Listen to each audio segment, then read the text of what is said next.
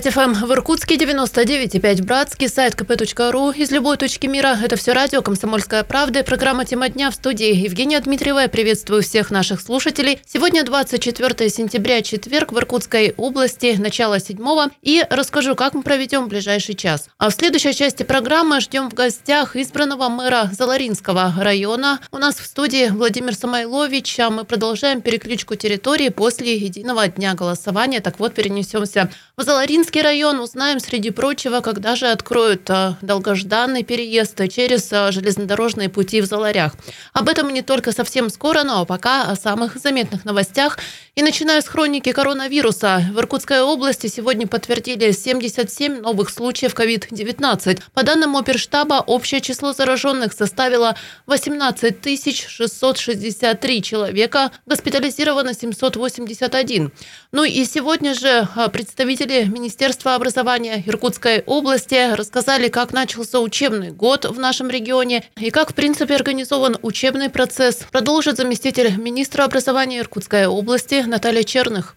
Одно из основных требований нововведений – это была так называемая классная система, когда у нас за каждым классом закрепляется конкретный кабинет. То есть наши учащиеся на сегодняшний день практически не передвигаются по образовательной организации. Обязательно на входе во все образовательные организации осуществляется термометрия. Обязательно во всех школах э, разработано так называемое плавающее расписание. Для чего это сделано?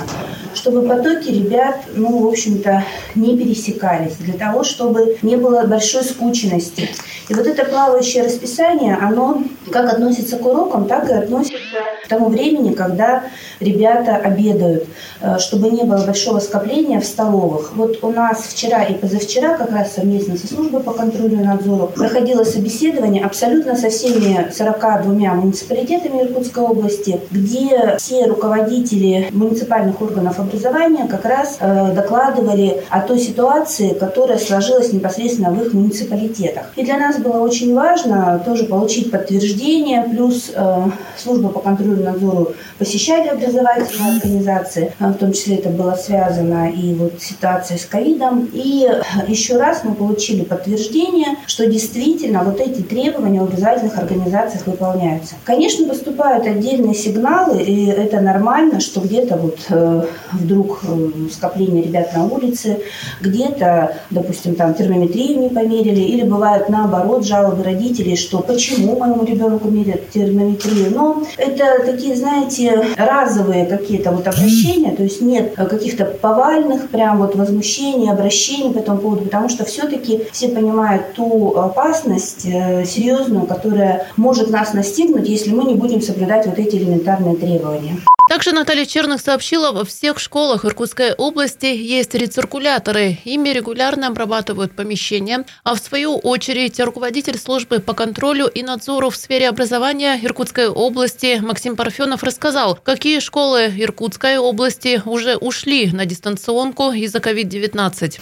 И сегодня задача, почему э, и новые санитарно-эпидемиологические правила, методические рекомендации, и максимальная, ну так скажем, грамотная, гражданская, ответственная позиция всех нас важны для исполнения, для того, чтобы не допустить рисков, для того, чтобы не допустить ну, вот каких-то э, значительных уровней повышения заболеваемости э, среди школьников ковидом, для того, чтобы система общего образования школы продолжала работать в очном режиме. То, что сегодня происходит, когда у нас уходят отдельные классы, дистанционный режим, они уходят на достаточно краткий период, это, как правило, две учебные недели, то, что вот мы посмотрели.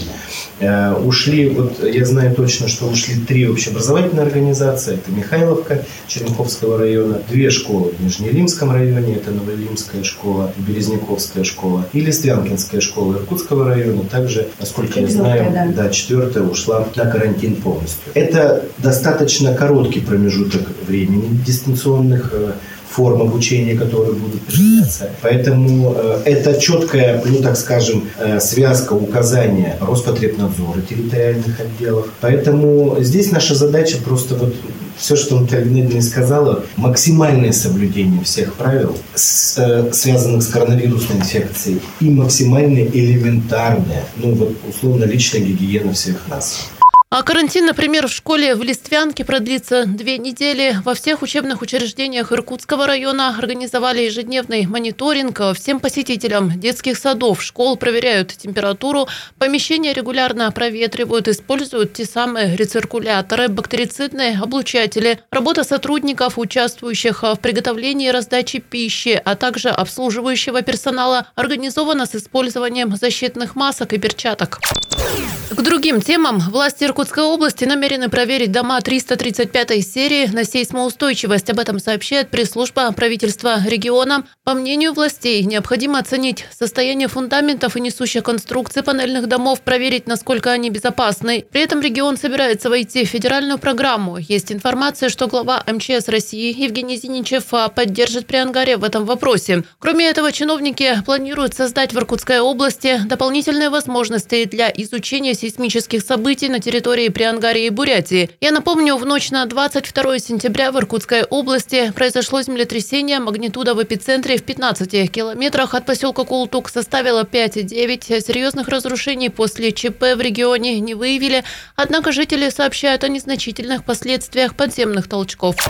Идем дальше. В Иркутской области организуют работу горячей линии по вопросам подключения теплоснабжения. Поручение губернатор Иркутской области Игорь Копсев дал специалистам Министерства ЖКХ, энергетики и транспорта. Обратиться по телефонам можно будет ежедневно с 7 утра до 11 вечера. Номера телефонов действующих диспетчерских служб можно уточнить на сайте Центр энергоресурсоснабжения. Также на период запуска отопления звонить можно по телефонам 8 810 02 261 в Иркутске 39 99 99.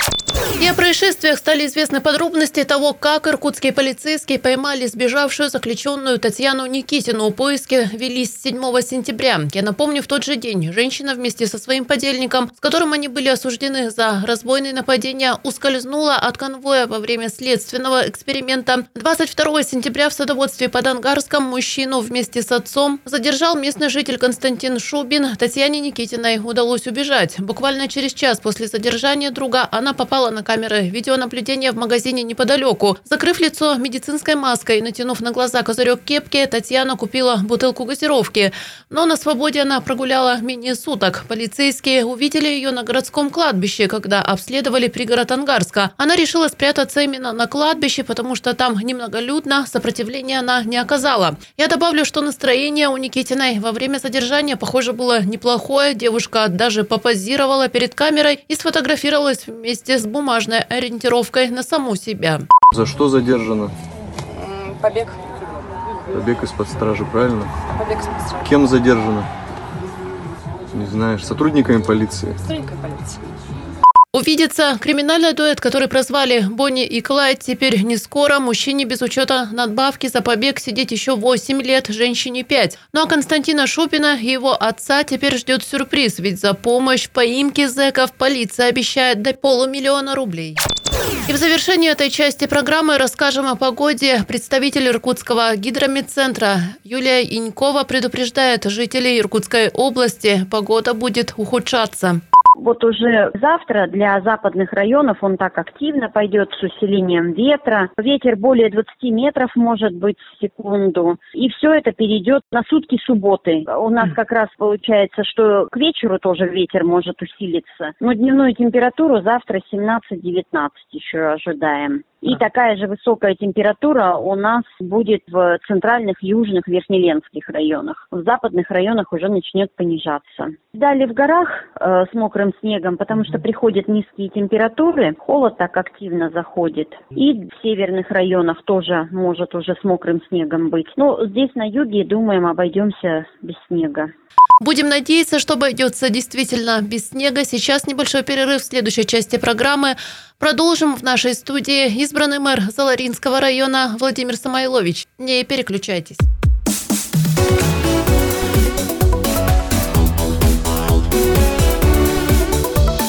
Тема дня.